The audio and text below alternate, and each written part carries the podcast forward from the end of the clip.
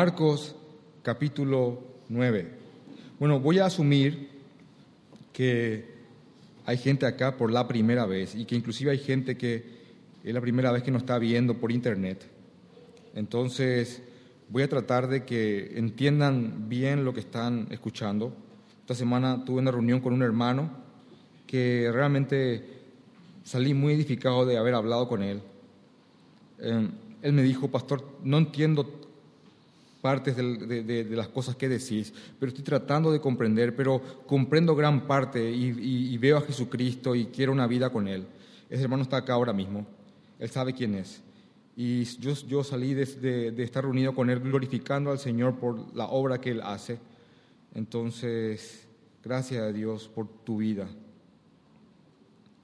Em, nunca es tarde para venir a los pies de Cristo y aquellos que ya están más adelantados en la palabra del Señor, que algún día buscaron en el, índice el libro de Gálatas y los demás libros, tienen que ser pacientes para con los hermanos que el Señor nos está trayendo. Tenemos que hacer que ellos crezcan y no dejarlos atrás nunca, eso es pecado. Entonces, vamos a tratar de hacer lo más simple posible, lo más sencillo. Y aunque haya cosas que aún así algunos no entiendan, no se desesperen que es cuestión de seguir escuchando la palabra de Dios para comprender cada vez más lo que el Señor tiene para nosotros. Estamos estudiando el libro de Marcos, esta es la prédica número 35, ya son 35 prédicas que estamos haciendo solamente teniendo como base el libro de Marcos y usando las otras partes de la palabra de Dios para nutrir el versículo que tomamos como un tronco.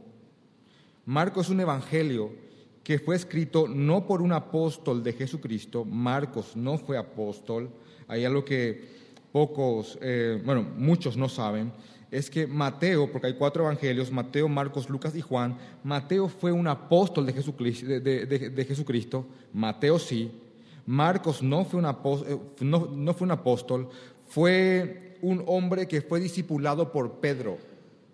Marcos fue discipulado por Pedro. Lucas tampoco fue un apóstol. Probablemente Lucas ni siquiera haya visto a Jesucristo. Lucas ni siquiera fue judío. Lucas era un gentil, un no judío que era historiador y se, dedicó a escribir lo que, los testimonios de todos aquellos que habían visto a Jesucristo.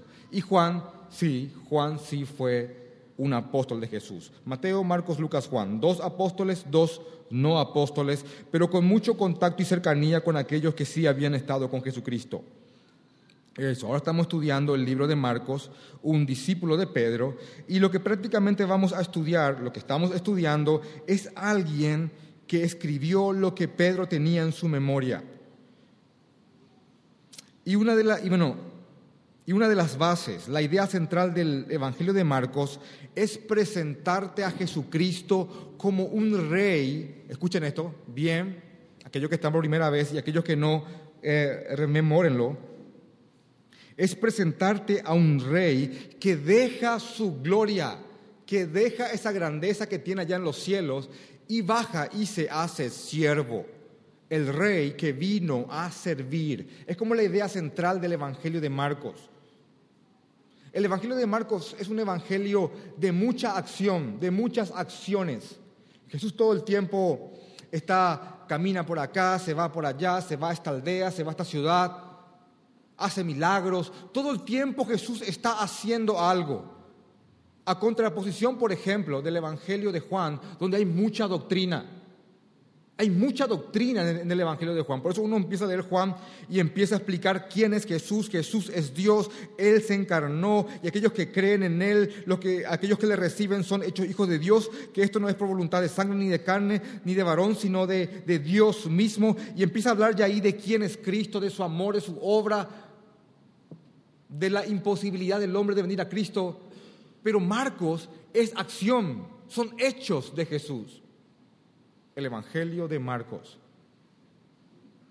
Es un evangelio que complementa a los otros, a los demás evangelios, que si bien hay también acciones, tienen una muy fuerte carga doctrinal. Así Jesús constantemente hablando, diciendo cosas, los apóstoles hablando doctrina de quién es Cristo. Marcos es un evangelio relativamente corto, pero está Jesús constantemente sirviendo.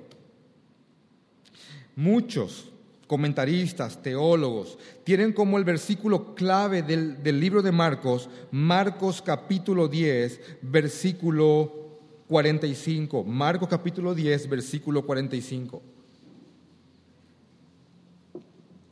Porque el Hijo del Hombre, hijo, de, hijo del Hombre es una forma en la cual se le llamaba al Mesías en el Antiguo Testamento, es uno de sus nombres. El siervo sufriente, el Hijo del Hombre, Emanuel y muchos otros.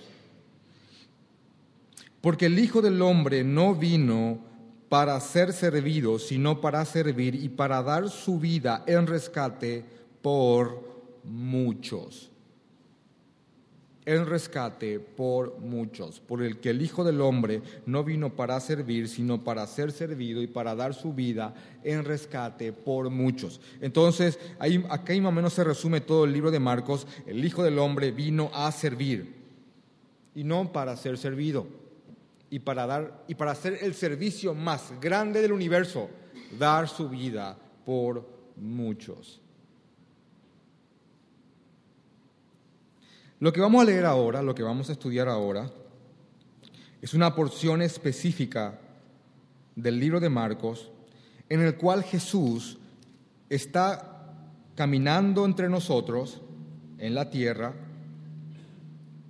está caminando entre nosotros y Él está preparando a sus discípulos para que estos se conviertan después en los apóstoles que tenían que llevar el Evangelio a todas las naciones. Misión que no era nada, pero nada, nada, nada fácil. Acuérdense que si, si hay algo que venimos reiterando constantemente una y otra vez, es que cuando Cristo toma a sus apóstoles, los toma en un estado tan bruto, tan salvaje, por decirlo de, alguna manera, que Jesús empieza a tratar en ellos, porque había tantas cosas que estos hombres habían aprendido que eran contrarias a la palabra de Dios, que Jesús tenía que borrar eso en sus mentes y hacer que ellos vuelvan a aprender cosas, pero según la palabra de Dios, según la verdad. Tenían que reaprender muchas cosas. Ellos eran místicos, ellos estaban llenos de tradiciones que no eran bíblicas, estaban llenos de preconceptos, de prejuicios. Ellos juzgaban a las personas simplemente por ideas no nobles. Acuérdense que ellos como, como buenos judíos de la época, ellos aborrecían a todos los que no eran judíos y sin contar la parte principal, el tropiezo más grande que habían puesto los fariseos y los escribas en la gente de aquella época, es que se les había metido en la mente a estas personas que ellos podían cumplir la ley y por ende salvarse por sus propios méritos. Y todo eso ellos tenían en sus mentes. Gente que creía que iba a ser salva porque eran cumplidores de la ley.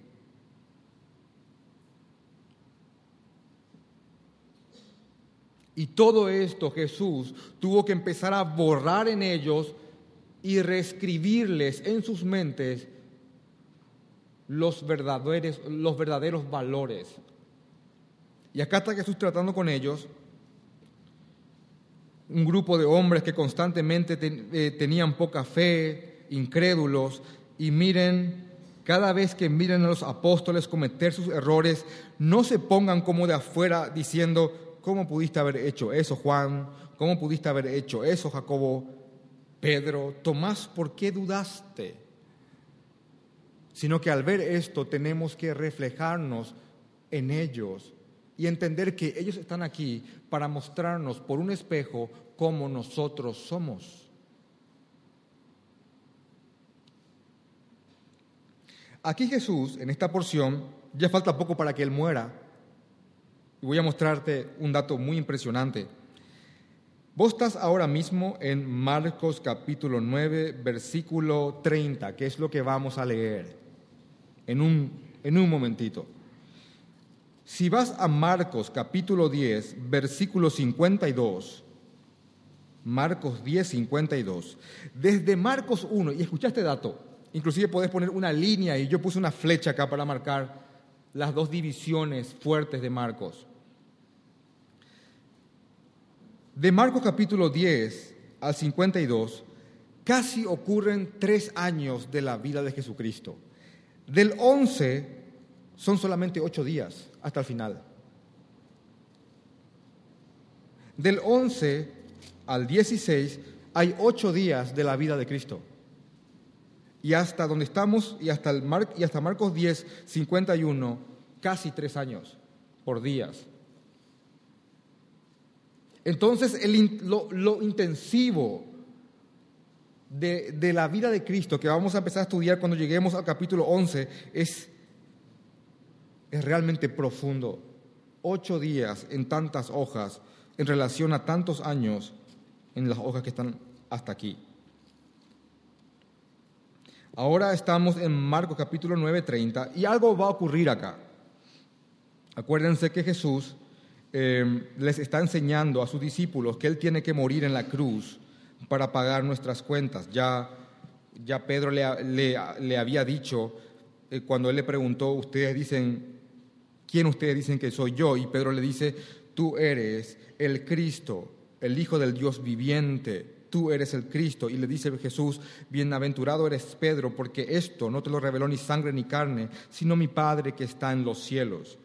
Y sobre esta roca yo voy a edificar mi iglesia, sobre, este, sobre esta verdad y sobre todo aquellos que crean en esta verdad. Eso es lo que está diciendo Jesús aquí.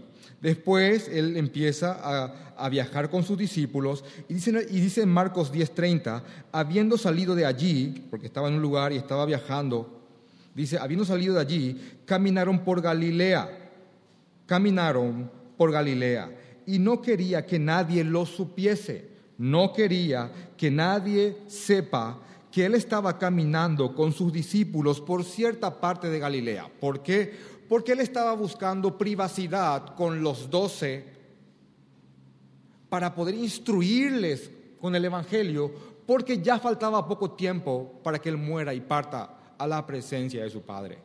Él los estaba discipulando ya de una manera más intensa, porque el tiempo era poco. Entonces no quería que nadie moleste, no quería que nadie supiese que él estaba con sus discípulos caminando por ahí, por Galilea.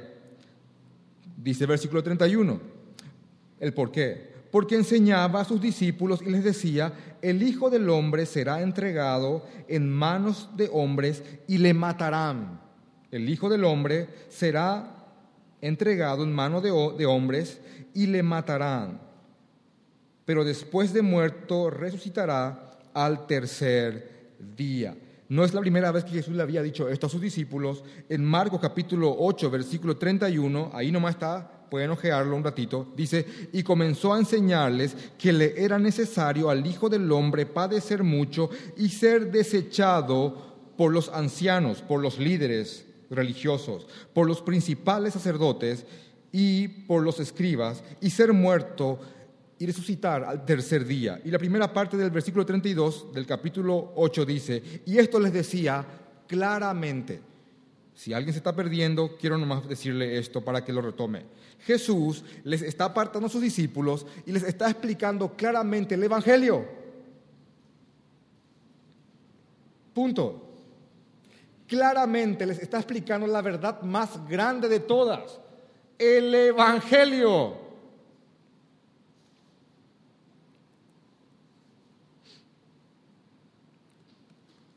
Y acá está la reacción de los discípulos. Versículo 32 del capítulo 9 de Marcos. Marcos 9, 32. Pero ellos no entendían estas palabras y tenían miedo de preguntarle. No entendían muy bien y tenían miedo de preguntarle. ¿Por qué? Porque ya saben lo que le pasó a Pedro.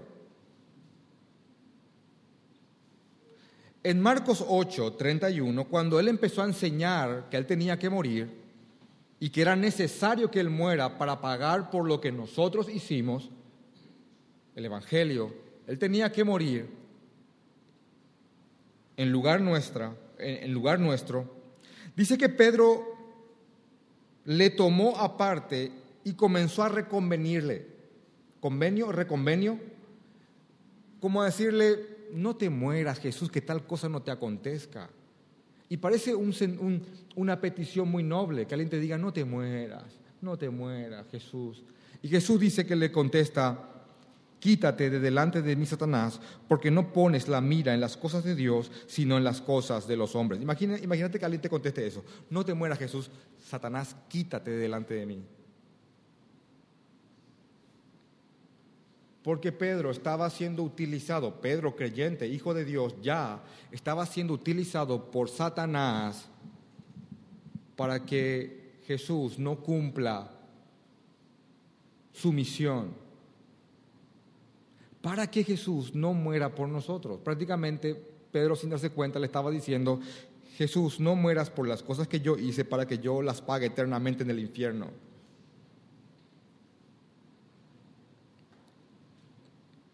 Pedro no sabía que estaba haciendo eso, pero enseñanza uno, ya la puedes anotar.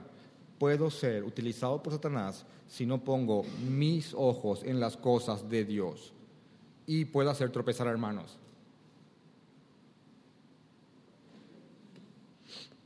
Entonces, Marcos 8, mm, pero Marcos 9:32, no entendían muy bien qué quería decir que el Hijo del Hombre tenía que sufrir y morir y le van a matar y va a resucitar. Y acá entra contexto histórico. El judío estaba esperando un Mesías que tenía que reinar. Y cuando profetas hablan del Hijo del Hombre, está hablando de un, parece ser a simple vista que habla de un gran gobernante, de un gran libertador.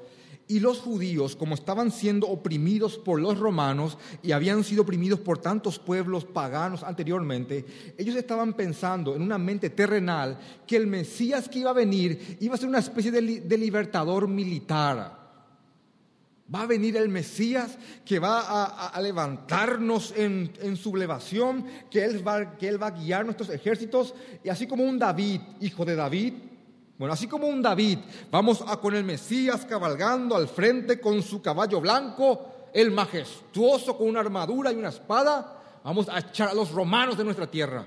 Pero nos viene un carpintero en un pollino, un burrito chico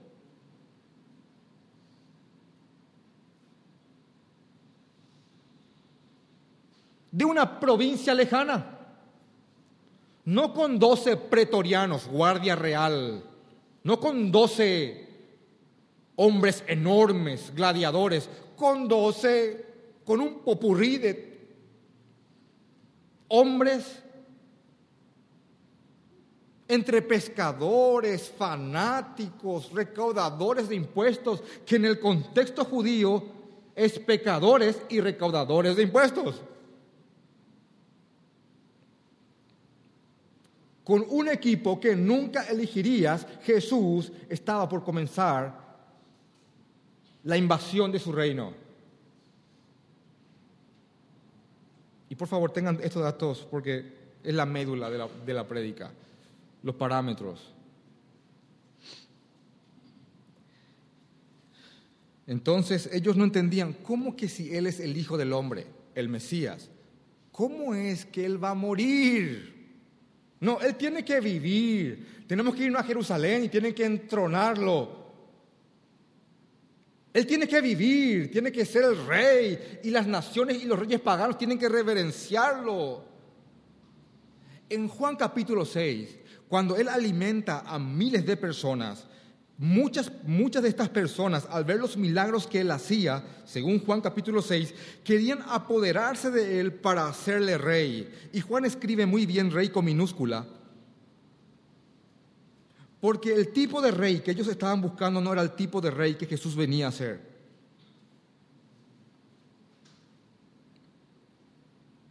Y dice que Jesús huyó de ellos.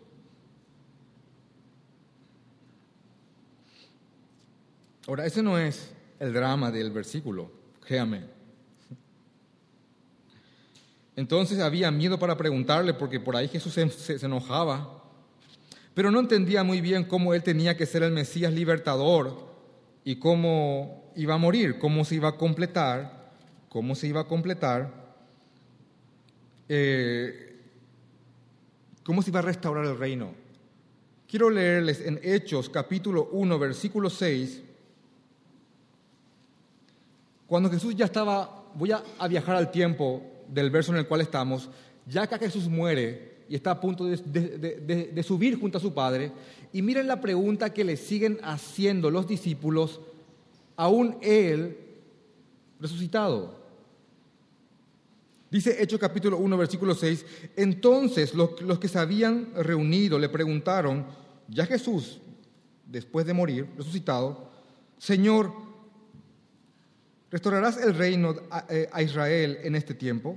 ¿Restaurarás el reino a Israel en este tiempo? Porque ellos seguían pensando que Israel sería restaurado como un reino terrenal. Y la Israel de la cual Jesús habla es una, Israel celestial, en la cual no solamente hay judíos, sino que también hay gentiles. Pero imagínense, ya inclusive en la resurrección de Cristo, a punto de partir con el Padre, ellos seguían preguntando eso. Vas a, sí, ya sé que te vas, eh, te estás por ir, pero perdón, pero el reino acá vas a restaurarlo. Y yo me imagino que tú subiendo así,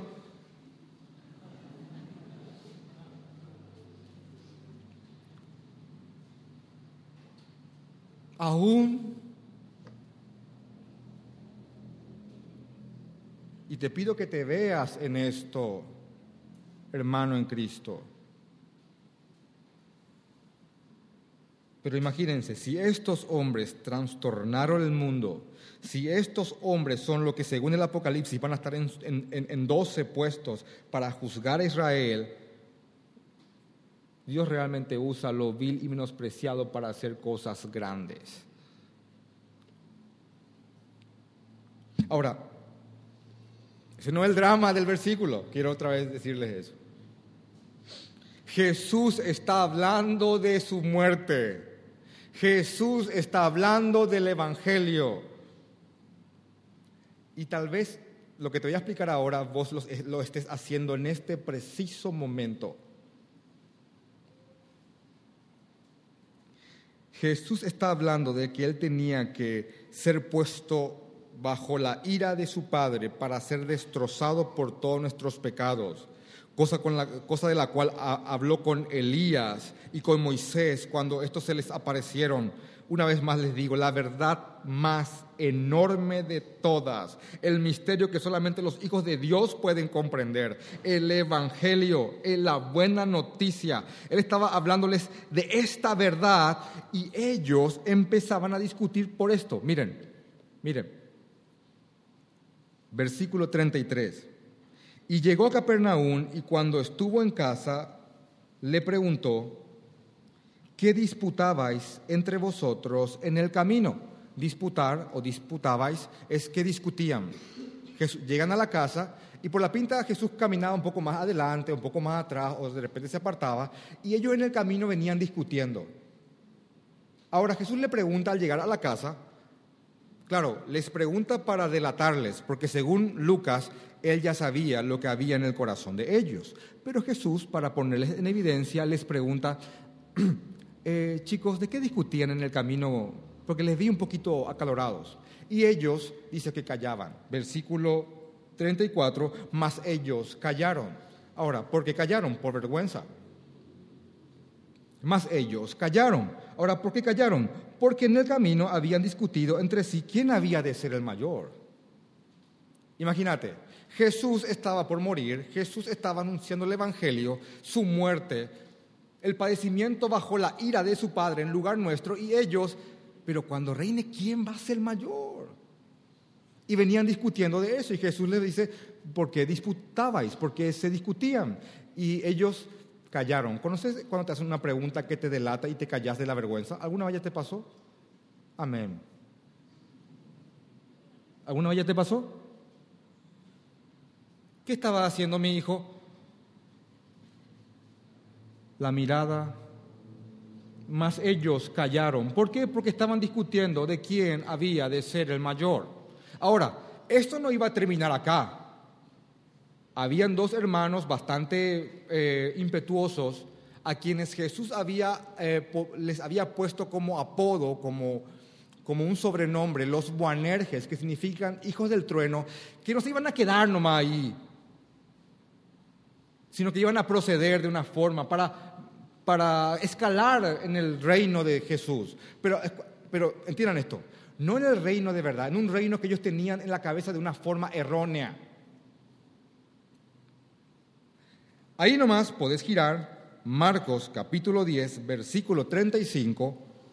Entonces Jacobo y Juan, escúchale, acá está Juan el apóstol del amor para que sepas.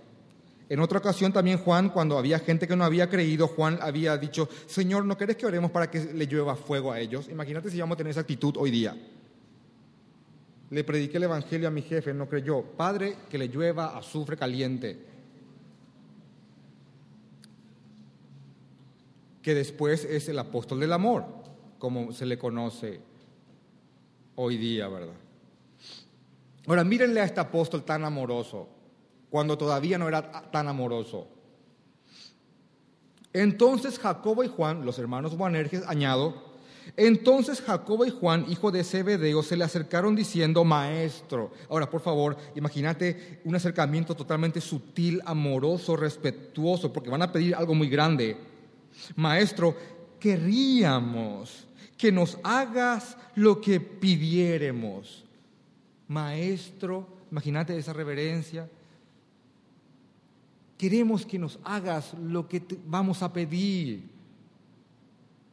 Entonces él les dijo, por supuesto, ya sabiendo lo que ellos iban a hacer, ¿qué queréis que os haga? ¿Qué queréis que les haga? ¿Qué, qué quieren, señores?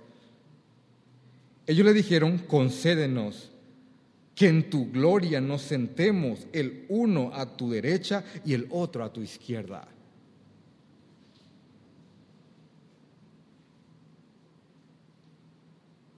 Cuando estés en tu gloria, ¿puedo yo a tu derecha y el otro a tu izquierda, Señor? ¿Puede hacer eso?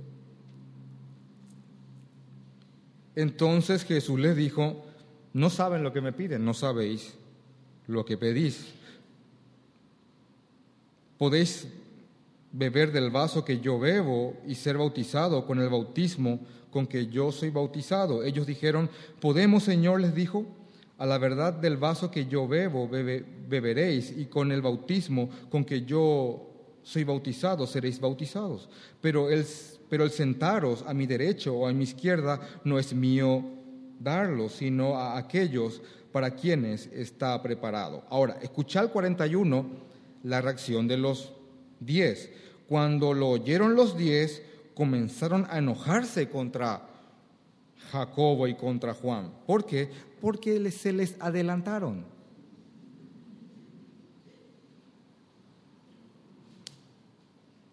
Y en, y en, otras, y en, los otros evangelios inclusive dice que fueron con su madre.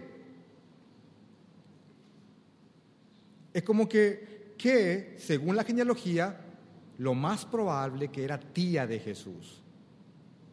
Entonces fueron Jacobo y Juan con su madre a poner presión cuando también vos lo usas, cuando vos usas también a tu madre para fines corruptos, fueron con su madre para decir, Jesús, cuando empieces con tu gloria eh, a reinar, ¿puedo yo a tu derecha y el otro a tu izquierda? ¿Verdad, mami?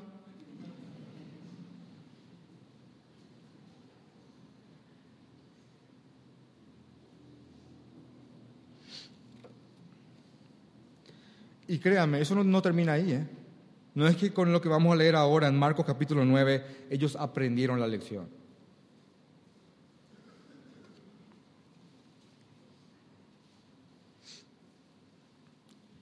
Dice que, versículo 34, después de que él, les preguntó por qué estaban disputando, dice que ellos callaron porque en el camino habían disputado entre sí quién había de ser, quién había de ser el mayor.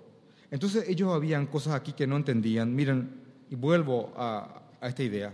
Ellos acá habían cosas que no entendían. ¿Por qué si Él dice que es el Hijo del Hombre, inclusive cuando Pedro le dijo que es el Cristo, el que Dios había de enviar para establecer su reino, ¿por qué Él le está diciendo que va a morir? Ahora, pero que nadie le pregunte, por ahí no reacciona mal, eh, pero ¿por qué? Porque estos hombres, al igual que nosotros, estaban tan contaminados por parámetros de la grandeza que no es bíblica. Porque hay un formato en el cual este mundo mide lo grande, que no es la forma en la cual la palabra de Dios y Dios mide lo que verdaderamente es grande y honroso. Generalmente cuando uno en, una mentalidad carnal va a, va a reverenciar a una persona, uno, uno, lo hace por su apariencia. Uno ve a una persona vestida con un traje y realmente, o, o con ropa cara, con, la piel que se nota que se hizo tratamientos, con el pelo bien cuidado, ya sea hombre o mujer, con un zapato caro que se baja de un vehículo lujoso, con una casa hermosa. Los parámetros del mundo, por lo general, tienden a reverenciar a esa clase de personas. Y aunque me diga que no lo haces, te va a afectar. Le vas a hablar diferente, diferente a alguien que viene de esa forma que a el hombre que vive frente a la iglesia en un cartón porque tenemos un, alguien que viene a dormir frente a la iglesia todas las noches. Tu manera de mirar va a ser diferente, tu manera de hablarle va a ser diferente, aunque no debería. Y gracias a Dios por los que no lo hacen. Porque quieras o no, el mundo nos ha contaminado a todos, sin excepción. Por favor, que nadie diga, no, yo nunca tuve eso, eso. El mundo nos ha contaminado de una manera errónea de cómo valorar y cómo poner eh, realmente en la grandeza a un hombre o a una mujer. Entonces, según el mundo, la apariencia cuenta casa, autos, el abolengo, qué apellido tiene, si es un apellido importado o difícil de pronunciar, títulos, si es un doctor, un PhD, un magister, logros de todo tipo, si tiene una empresa. Eh, eh, el mundo sopesa mucho eso, los talentos, qué tan, qué tan buen músico es, qué tan buen orador es, qué tan buen deportista es, futbolista, tenista, rugbyista, lo que sea. El mundo eh, clasifica a las personas por eso, por el dinero, cuánto tiene, de esa manera vil. Muy pocos, por ejemplo, usan como parámetro, muy pocos usan como parámetro y creo que solamente es un, es un atributo en el, en el reino de Dios, es realmente ver a una persona por su servicio a Dios. Es un siervo de Dios. No hace falta que sea pastor, es un siervo de Dios. Realmente le tengo en estima a este hombre o a esta mujer porque son siervos de Dios, sirven a Dios. Porque son hombres de oración, porque tienen mucho conocimiento de la palabra, porque todo el tiempo están dando palabras que edifican a sus hermanos, conteniéndolos, porque son buenos esposos, buenos padres, por negarse a seguir la corriente del mundo, o por tal vez haber, haberlo perdido todo por Cristo, por esa valentía, por ser apasionados por el Evangelio. Realmente esos valores el mundo no lo tiene no lo tiene.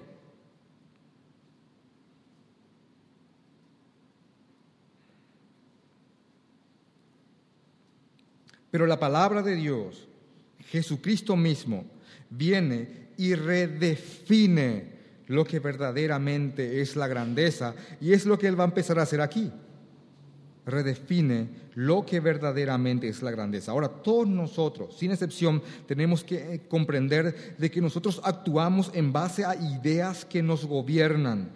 No hace falta, y por favor, me han escuchado muchos de ustedes decir una y otra vez esto, pero no es lo mismo simplemente definir una cosa.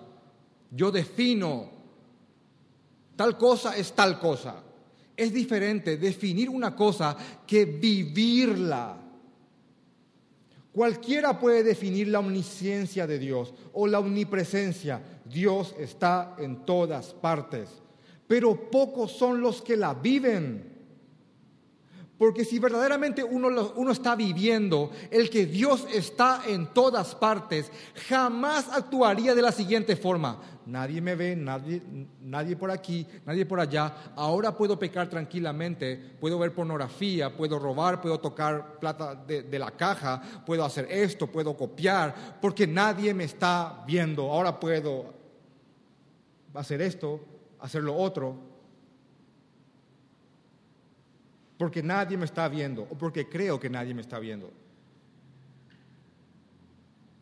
Cuando uno vive las verdades bíblicas, eso va a tener una fuerte influencia sobre nuestra santidad. Así también, el simplemente decir, tenemos que juzgar a la gente por, la- por las, por los parámetros bíblicos, es una cosa, y vivir eso es una cosa totalmente diferente. Ahora Jesús va a empezar a tratar con estos hombres que no entendían. Y vuelvo a repetir, por favor, entiendan que le estoy martillando con esta verdad para que comprendan. Los apóstoles creían que el Hijo del Hombre, que el Emanuel, que el Cristo tenía que ser un rey terrenal y él venía a ser un rey celestial. De hecho, él venía a ganar muriendo. Desde que vino y fue engendrado en un lugar humilde, un pesebre, ya nos estaba dando ese mensaje. Él no nació en el vientre de lo que sería, por ejemplo, una princesa o reina de Mónaco actualmente.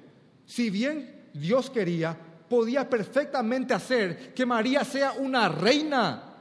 Pero María era una mujer humilde que se casó con un carpintero, que terminó enseñando a Jesús este oficio en un pueblito, en una aldea lejana llamada Nazaret, que inclusive cuando uno de sus discípulos le ve, bueno, le cuentan de él, dice, ¿puede de ahí salir algo bueno?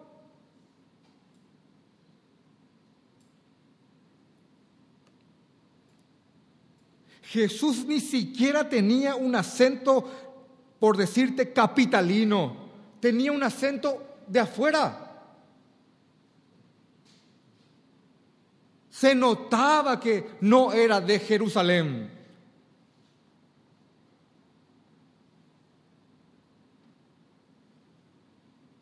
Porque el mensaje era ese. No juzguen según los parámetros del mundo, sino juzguen según los parámetros de Dios. No pongan sus ojos en las cosas de los hombres, pongan sus ojos en las cosas de Dios.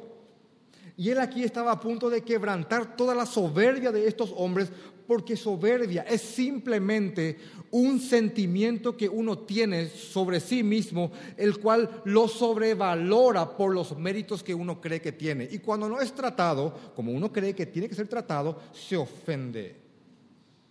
Te pongo el ejemplo, un soberbio. Pilato le pregunta a Jesús algo, Jesús no le contesta y Pilato le responde, ¿a mí no me contestas? ¿Yo que puedo matarte?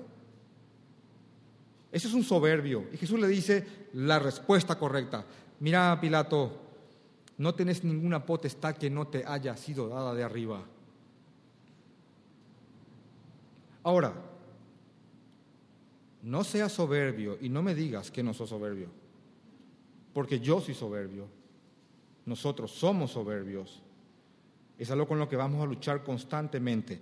Esto que yo estoy haciendo ahora mismo, si yo no soy humillado por Cristo y no lo santifico, puede ser un fuerte factor que, que alimente mi soberbia. Esto que estoy haciendo aquí.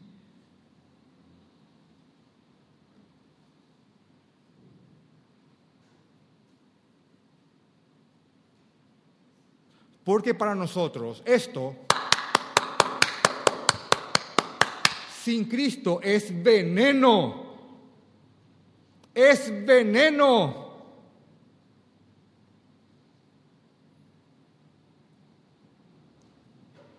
Y estos discípulos que están ahora siendo tratados por Jesucristo simplemente están exteriorizando lo que todos nosotros tenemos, deseo de grandeza. Y todos tenemos un, voy a usar la terminología de, de Pablo, todos tenemos un para mí que tiene que ser puesto en quinto lugar, en sexto lugar, en relación a la cruz de Cristo. Ustedes saben la historia de Pablo. Pablo era un hombre muy adelantado a su época. Según el libro de Gálatas, dice que él era, en cuanto a los judíos, en, el judaísmo, él era mucho más adelantado a todos sus hermanos. Dice eso en Gálatas. Y a, mí, me gusta mucho leer esto. Lo, he leído tantas veces, pero me gusta tanto leer Filipenses capítulo 3. Dice 3.4 dice, aunque yo tengo también de qué confiar en la carne. ¿Qué quiere decir eso? Yo también tengo mis títulos, dice acá Pablo. Yo también tengo de qué confiar, yo también tengo de qué hacerme. Aunque yo también tengo de qué confiar en la carne, dice el apóstol Pablo. Si alguno piensa que tiene de qué confiar en la carne, acá dice él, créeme, yo más. Vos tenés de qué hacerte, yo tengo también, y, te cuidáis más. Porque dice, circuncidado al octavo día. Si la circuncisión es cuando el hombre se corta el prepucio de su miembro, que es la señal de que uno es judío. Ahora, esto por supuesto tiene un valor de acuerdo al contexto. Ningún paraguayo dice, con forma de orgullo, yo estoy circuncidado. Tiene su contexto en el judaísmo, que quiere decir que es judío, judío. Cuando en Paraguay decimos dos veces una palabra es cuando le damos mucho énfasis, acá generalmente en Asunción. Entonces él dice, yo fui circuncidado al octavo día del linaje de Israel, de la tribu de Benjamín, una de las tribus más nobles y heroicas. No es de, no es de cualquiera de las doce, de Benjamín soy yo. Y acá dice hebreo de hebreos. Imagínate que alguien te diga, yo soy paraguayo de paraguayos. ¿Qué te está diciendo ahí? ¿Verdad que suena un poquito soberbio? Bueno. Yo soy hebreo de hebreos y en cuanto a la ley, por supuesto, fariseo. En cuanto al celo perseguidor de la iglesia y en cuanto a la justicia que es en la ley, irreprensible. ¿Qué quiere decir eso? En cuanto a cumplir los ritos, yo los he cumplido todos, pero cuántas cosas eran para mí porque esto eran su para mí, su para mí. Pero cuántas cosas eran para mi ganancia, las he estimado como perdidas por amor a Cristo y ciertamente aún estimo todas las cosas como perdida por la excelencia del conocimiento de Cristo Jesús, mi Señor, por amor del cual lo he perdido todo y lo tengo por basura por ganar a Cristo.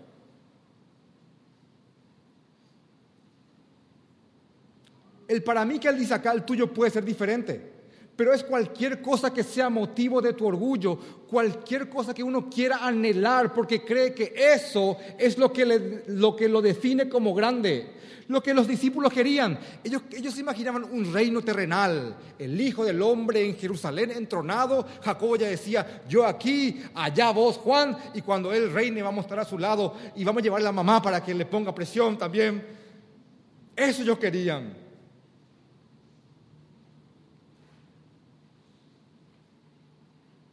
Pero Él viene a desbaratar todo.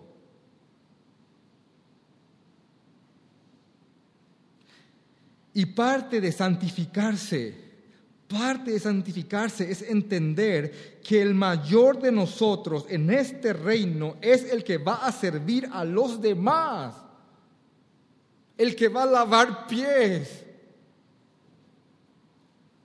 el que entiende que los parámetros del mundo tienen que quedarse allá afuera porque los parámetros con los cuales nosotros medimos la grandeza son parámetros diferentes. Y tenemos que servirnos unos a otros.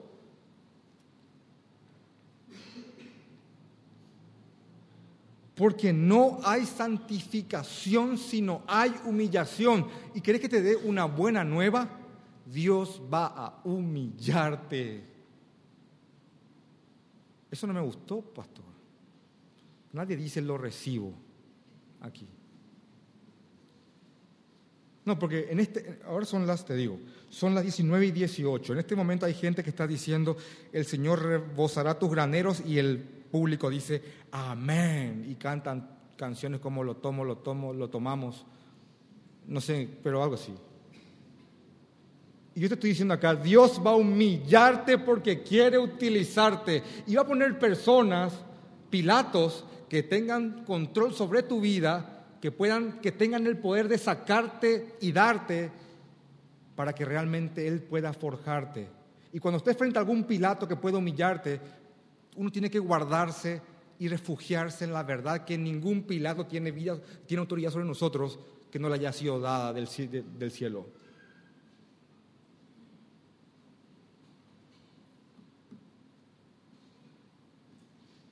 Ningún jefe, ningún profesor, ningún caudillo político, nadie tiene autoridad sobre nosotros que no le haya sido dada de arriba. Y sépase que si el Señor está utilizando personas para hacernos comer polvo, es porque el Señor también, al igual que estos discípulos, nos está preparando para algo, para algo.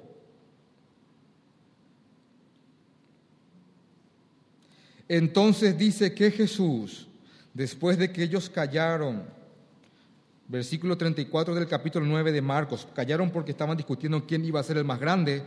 Imagínense, había cosas del, había cosas del reino y ellos estaban en cosas de los hombres. Entonces, él se sentó, lo que generalmente hacían los rabinos para enseñar, entonces él se sentó, Jesús, y llamó a los doce y les dijo, si alguno quiere ser el primero, será el postrero de todos y el servidor de todos. Y dice que tomó a un niño, estaba en la casa de Pedro, por eso alguno dice que probablemente sea uno de los hijos de Pedro, tomó a un niño y lo, que, y lo puso en medio de ellos y luego tomándole en sus brazos les dijo, el que recibe en mi nombre a un niño como este, me recibe a mí, y el que a mí me recibe, no me recibe a mí, sino al que me envió. Si uno, para entender mejor lo que Jesús está haciendo con este niño, tomándole como un ejemplo, uno puede ir al libro de Mateo capítulo 18, que es el relato paralelo de lo que está pasando aquí, que también dice Mateo 18, ¿quién es el mayor? Dice, en aquel tiempo los discípulos vinieron a Jesús diciendo, ¿quién es el mayor en el reino de, de los cielos? Bueno, entonces dice, y llamando a Jesús a un niño, le puso en medio de ellos y dijo, de cierto os digo que si no os volvéis y os hacéis como niños, no entraréis en el reino de los cielos. Así que cualquiera que se humille como este niño, ese es el mayor en el reino de los cielos. Y cualquiera que reciba en mi nombre a un niño como este, a mí me recibe. Cualquiera que se humilla como un niño, ese, ese es de mi reino. Porque los niños, señoras y señores, se humillan. ¿Por qué? Un niño no tiene problema de decirte lo que piensa. Un niño no tiene problemas de preguntarte. Están todo el tiempo declarando su ignorancia. ¿Y eso qué es? Porque inclusive la palabra niños que usa Marcos es niño pequeño, niño pequeñito. Mi hija tiene cuatro años y mi hija todo el tiempo está preguntando. Pregunta, pregunta, pregunta, pregunta. También los niños todavía no han hecho nada, no tienen logros, no tienen títulos, Apenas mi hija está haciendo la A y ya con la A ya se empieza por soberbia. Y a medida que más vamos acumulando logros, más vamos volviéndonos soberbios. Quiero contarles algo. Hay un, hay un hogar de ancianos frente al IPS, que es el hospital, el seguro, lo que sería el seguro social para aquellos que son extranjeros. Hay un hogar de ancianos y yo iba ahí cada 15 días a llevar, a llevar comida y algunas galletitas y a predicar la palabra de Dios a los que estaban ahí. Y una vez hablé con un, con un señor ya de, de, mucha edad, un poquito más de 90 años. Y cuando uno le pregunta de su vida, él me había contado que era un militar de un rango muy alto, no recuerdo el rango, por eso no quiero decirlo. Y él usó una frase que se usa mucho hoy día también en, los círculos militares. Él, él me dijo, yo era fiera, fiera era. Pero aquel hombre que yo estaba viendo en una cama con un pañal no era una fiera. Porque este hombre, si bien era una, una eh, fue una fiera en su época de fortachón, cuando tenía mucho para mí, cosas de que enorgullecerse, él ahora estaba en un asilo público sus parientes fueron en un colectivo y lo dejaron ahí enfrente y nunca más fueron. Ya había sido un año que no lo, que no lo visitaba ningún pariente. Él usaba pañales y tenían que darle de comer y bañarle. Él todo lo pedía, por favor. A, hablaba, a todos hablaba con un tono casi de súplica. Porque simplemente este hombre ya no tenía nada de qué enorgullecerse.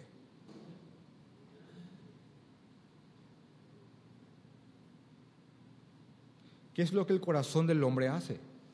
Cuando el hombre más va acumulando logros, de entrada quiere más logros. Nunca uno dice, ya lo logré todo. Uno siempre... Y estos logros tienden en gran parte a volvernos soberbios, superiores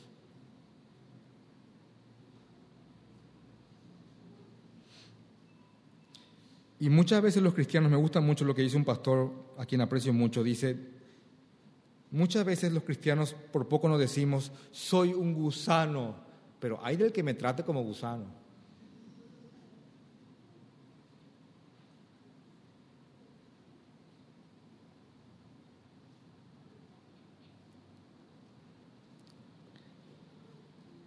Entonces Jesús le está enseñando a sus discípulos cosas que todavía no iban a aprender aquí, sino más adelante, es que su reino no es de este mundo. Sus parámetros para la grandeza no son los parámetros que el mundo tiene. Jesús viene a postrarse como el rey que viene a servir y cualquiera que quiera seguir ese camino son los que verdaderamente se están santificando y conociendo la esencia misma de la obra de Jesucristo. Un poquito más adelante de lo que vamos a estudiar, de lo que estamos estudiando, en el libro de Juan capítulo 13, Jesús estaba en lo que sería la última cena.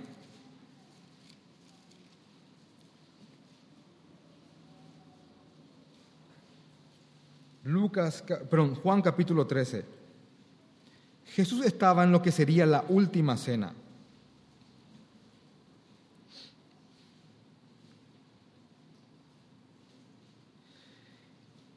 Y por favor, simplemente anoten lo que les voy a mostrar ahora.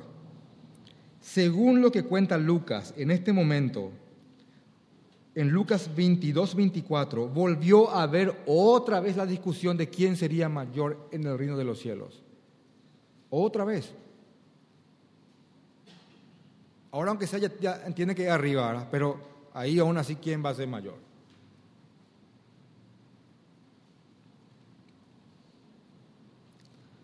Entonces cuando ellos estaban discutiendo quién lo que iba a ser el mayor, y eh, imagínense esa discusión. Por ejemplo, ahí dice, sale Pedro y dice, yo le vi transfigurarse y sale Jacobo y Juan, nosotros también. Y sale Tomás con su argumento, sale acá, sale allá.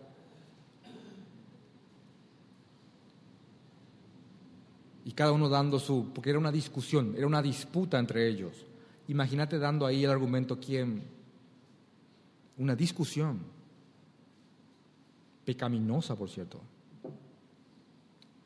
Entonces dice que ellos estaban otra vez, otra vez, una vez más, porque pasó varias veces, discutiendo quién sería mayor. Y dice que, versículo 13, no, capítulo 13, versículo 3 voy a leer, sabiendo Jesús que el Padre le había dado todas las cosas en las manos y que había salido de Dios y a Dios iba, versículo 4, se levantó de la cena y se quitó sus y se quitó su manto y tomando una toalla, se la ciñó, luego puso agua en un lebrillo y comenzó a lavar los pies de los discípulos.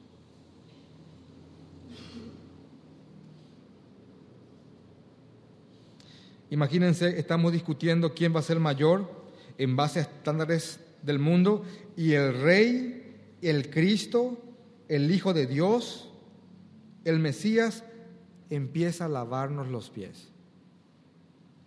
Créame, hasta hoy día, el lavarle el pie al otro es, es un símbolo, es algo muy humillante si uno lo puede, si uno lo puede ver.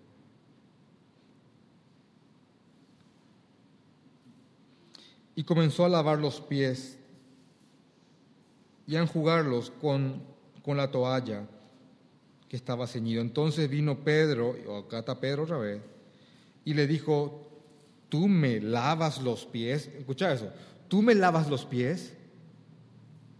Porque Pedro tiene parámetros según el mundo. Pero vos sos el Mesías, vos sos el Cristo, vos sos el Hijo del Hombre, vos sos el que va a reinar. No le dan caso a eso, no, eso no puede desconcentrarte.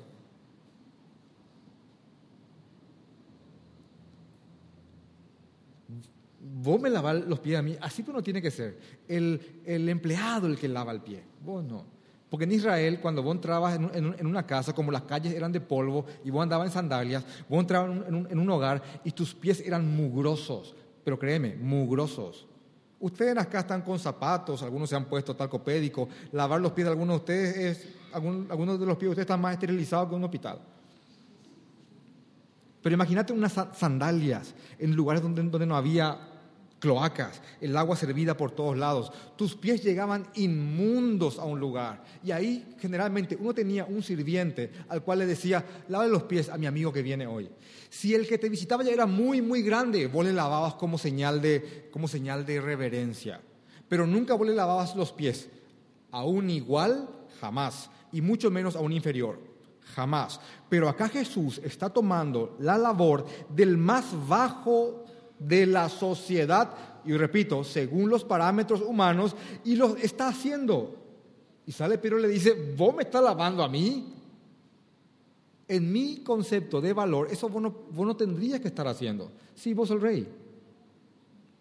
Pero él no entiende que es el rey que viene a servir y una y otra vez, y una y otra vez, y una y otra vez. El pastor Sugel Michelén dice, cuando predica este sermón, yo le presté, le presté atención porque yo escucho varios sermones de, de, las, de las prédicas, leo comentarios, estudio yo mismo, voy a diccionarios, voy a contextos históricos, estoy metido en el texto para poder entender lo que se quiso decir. Pero hay algo que este pastor, el pastor Sugel, dijo que me llamó mucho la atención y dice eh, que tengamos mucho cuidado porque apenas termine esta prédica, mi corazón pecaminoso va a tratar de que yo piense en otra cosa apenas salgas de aquí, la pizza que tengas enfrente va a tratar de que no pienses en esto.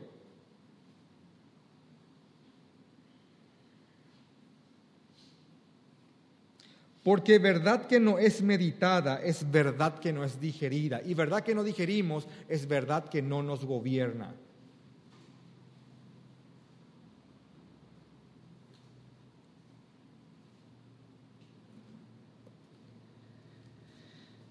El Señor va el Señor necesita siervos que se humillen ante Él, que sirvan a los demás, que realmente tratemos de santificar nuestros, nuestros valores. Hay cosas, en un sentido espirituales, hay cosas grandes que el Señor quiere mostrarnos y hacer con cada uno de sus siervos, pero cosas grandes según los parámetros de Dios. Porque una vez más, cuando uno tiende a decir la palabra prosperidad, grandeza, ya uno parece que ve un auto, una casa, un helicóptero, un jet, y que Cartes te saca una foto contigo y que viene Donald Trump y te hace así a, tu lado y que parece tierra, mundo. Porque estos doce hombres realmente cumplieron el plan maravilloso para sus vidas y toditos fueron asesinados, excepto Juan. Y fueron grandes según la grandeza de Cristo. Y el Señor va a realmente hasta para, para entender su obra en nosotros, va a usar todos los medios posibles para que seamos humillados y humildes y entendamos que el mayor es el que sirve.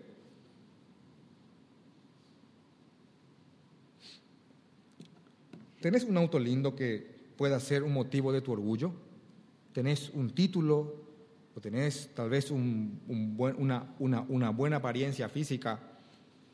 ¿O tal vez has viajado mucho? ¿Algún talento? ¿Tocas bien la guitarra, la batería, el bajo? ¿Bailas bien? Algo que, porque, porque así, algo que te, que te sobreponga sobre los demás ya es algo que te Imagínate a alguien, y yo sé que ustedes ya saben a quién me voy a referir, pero hay gente que no lo sabe. Imagínate a alguien que se fue al cielo, pero que se fue al, cielo en serio, no como algunos que dicen que se fueron, que no se fueron. Y hacen películas o libros, me fui al cielo, tomo uno, me fui al cielo, tomo dos, me fui al cielo, tomo tres. Eso es farsa. Imagínate a alguien que en verdad se fue al cielo y vio cosas que hombres ni siquiera les es dado, a los hombres ni siquiera les es dado repetir. Qué contradicción con aquello que vienen a describir el cielo, ¿verdad? El apóstol Pablo dice que él fue llevado al tercer cielo y vio y escuchó cosas que al hombre no le es permitido ni siquiera pronunciar. Ahora, Pablo no solamente vio el cielo, a él le fue revelado gran parte de los libros que leemos hoy. Y mira esto, lo que el apóstol Pablo escribe sobre sí mismo y lo que es Dios tratando con un hombre para que no se engrandezca y pueda ser utilizado. ¿Me entendiste todo eso, verdad? Segunda de Corintios capítulo 12, versículo 7. Y para que las grandezas de las revelaciones no me exaltase desmedidamente, me fue dado un aguijón en mi carne, un mensajero de Satanás que me abofetee para que no me engrandezca sobremanera. Respecto a lo cual tres veces he rogado al Señor que me lo, que, lo quite de mí, tres veces le pidió, símbolo de muchas veces para el judío, y me, ha, y me ha dicho, bástate de mi gracia, porque mi poder se perfecciona en la debilidad. Por tanto, de buena gana me gloriaré más bien en mis debilidades para que repose sobre mí el poder de Cristo por lo cual por amor a Cristo me gozo en las debilidades, en afrentas, en necesidades.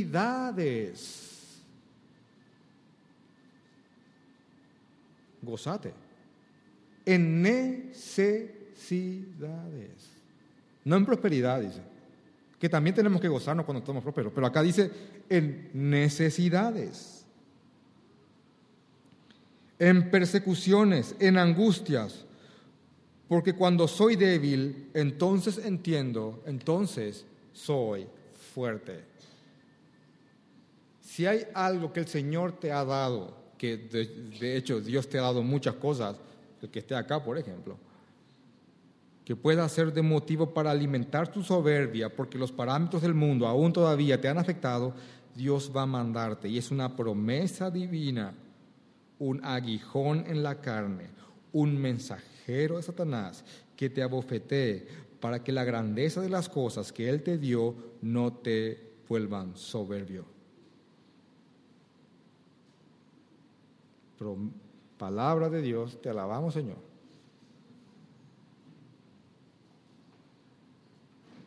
Porque Dios nos ama tanto, tanto nos ama,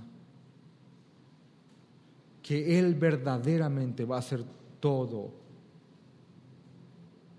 por amor para santificarnos.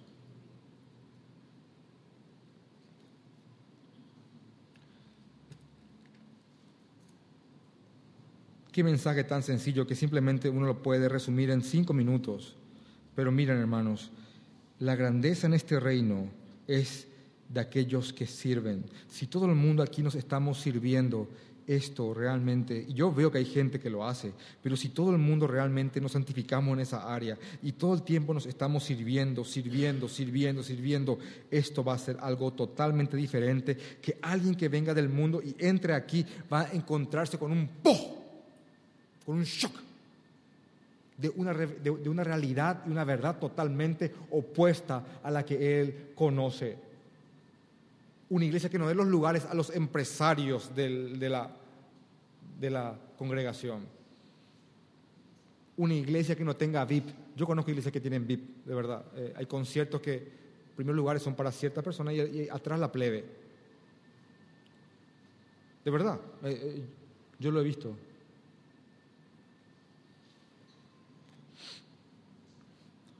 Donde haya pastores y siervos que porque algunos ofrenden más que otros, no den prioridad en consejerías a unos antes que a otros por lo que ofrendan.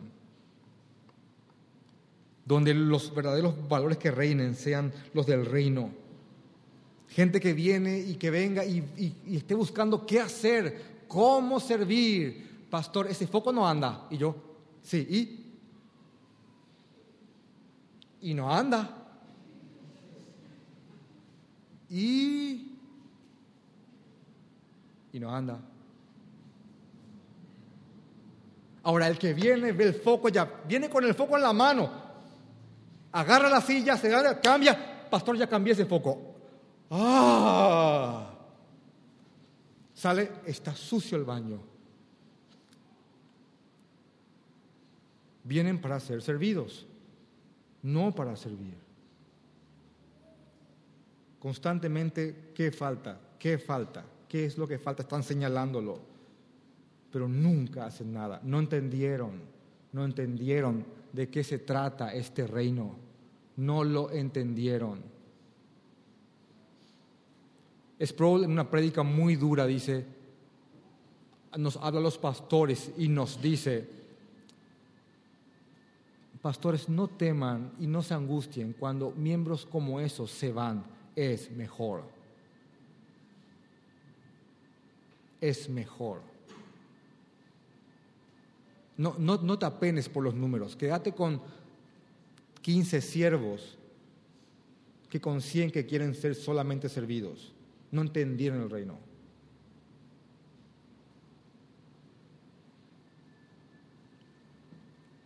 Que el Señor nos santifique en esto que nos haga digerir esta verdad. Y vuelvo a repetir lo que dice este pastor amigo, que realmente al salir de aquí no ocurra nada que nos arrebate esta verdad, sino que meditemos en ella y empecemos a servir, a, a servir. Porque esa es la grandeza según Cristo. Vamos a orar.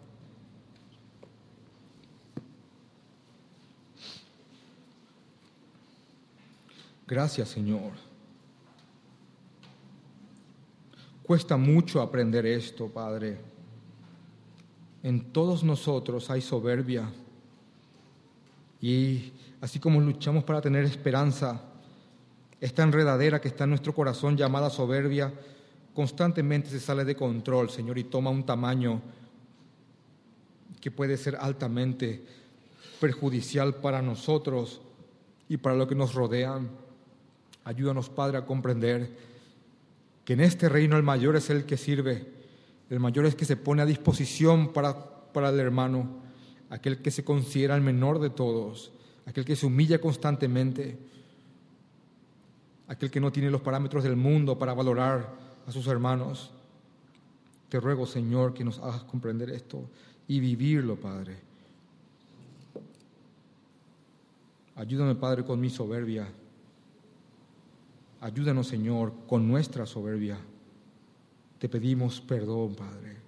Y cualquier hecho humillante que, que, que nos estés mandando en este momento o que mandes en el futuro, para que entendamos, Señor, que gobiernas por sobre todo, lo recibimos, Señor, con gratitud y aprecio, sabiendo que no hay aguijón que no ha sido puesto por tu soberanía y que no hay Pilato alguno que no tenga autoridad sobre nosotros que no le hayas dado tú, Señor.